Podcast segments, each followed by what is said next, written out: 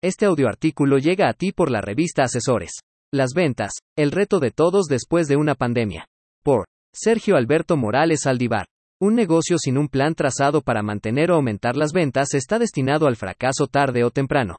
El reto para los emprendedores y los empresarios está claro, ¿cómo puedo ser mejor en las ventas de mi negocio después de una pandemia?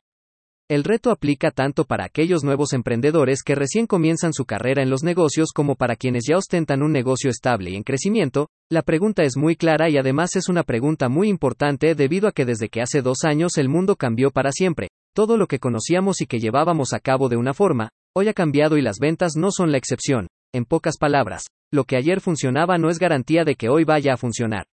También hay otra pregunta igual de importante que todos podríamos hacernos y es la siguiente. ¿Cómo puedo ser atractivo para un mercado totalmente informado y cómo puedo atraer a más clientes?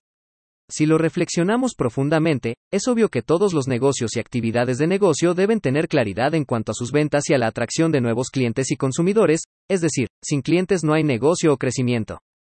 Para profundizar un poco más, es importante analizar cuál es el comportamiento de los consumidores actualmente, ya que también esto ha cambiado y los clientes ya no se cautivan con anuncios en medios de comunicación tradicionales o a través de folletos o anuncios espectaculares y entre más clara sea la imagen de a quién le vendemos algo, mejores resultados pueden conseguir. Los consumidores hoy tienen algunas características similares. Sobre información. Las personas tienen un exceso de información, y acceso a ella infinito. Si las personas quieren conocer acerca de un tema, optan por navegar en Internet y aprender un poco más del tema. 24 a 7. A la mayoría de las personas les gusta hacer compras en horarios no tan convencionales, muy por la mañana o en la noche, gracias a la tecnología. Proceso de compra rápido y en pocos clics. Se ha comprobado que, si una compra toma mucho tiempo o muchos clics, el porcentaje de efectividad baja considerablemente. Digital First. El 77% de las ventas en México se dan en Internet, es decir, aunque la compra se haga de manera presencial, el contacto o la conquista del cliente se dio digitalmente. Por supuesto que aunque cada mercado es diferente, cada generación tiene comportamientos distintos, cada nicho de mercado se mueve de diferentes maneras. Las características mencionadas anteriormente resumen de una forma muy general cómo actúa la mayoría de las personas. Ahora que ya hay un panorama más claro de a quién le estamos vendiendo, es importante entender que el juego de las ventas hoy se hace en redes sociales, y aunque muchos emprendedores se rehusan a esto, la realidad es que el hecho de que el 77% de las ventas en este país sea digital first, solo reafirma que la manera más fácil, la más simple y a la que menos recursos hay que invertir para dar a conocer un producto, un negocio, un estilo de vida se llaman redes sociales. Hablar de redes sociales no es subir 10 a 15 imágenes al día sobre un producto o un servicio, eso no es vender en redes sociales, saturar sus páginas todos los días solo provoca que las personas lo rechacen digitalmente.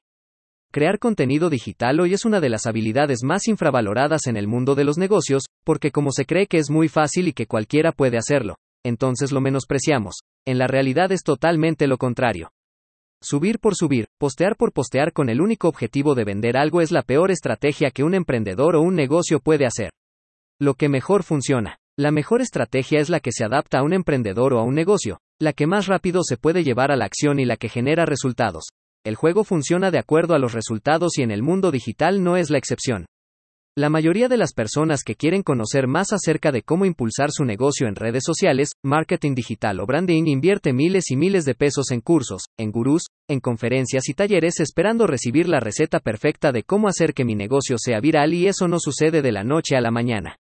Las prácticas digitales que mejor funcionan son aquellas en las que agregamos valor a las personas, es decir, aquellas prácticas en las que a través de algo tan simple como una imagen o un video le enseñamos algo positivo a alguien o lo hacemos sentir de una manera en específico.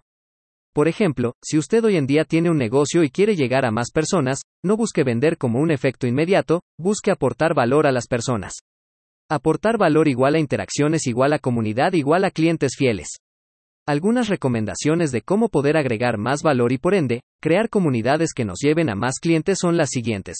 Para poder brindar mayor claridad, se utilizará como ejemplo un negocio relacionado con una consultoría de negocios, aunque estas recomendaciones pueden ser aplicadas a cualquier negocio. Compartir tips, recomendaciones, consejos de negocios. Crear dinámicas como transmisiones en vivo, webinars gratuitos con temas de interés.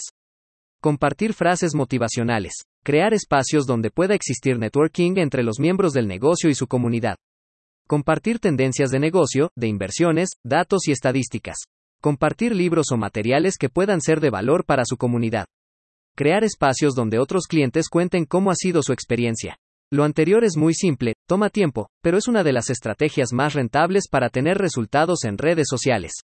Estas actividades son un complemento a todas aquellas acciones que ya nos funcionan y que deseamos mejorar. Como conclusión, las personas hoy siempre hemos comprado por emociones, deseamos pertenecer y sentirnos escuchados y aceptados en los negocios de los cuales somos clientes, y lo más importante hoy en día, todas las personas compramos experiencias.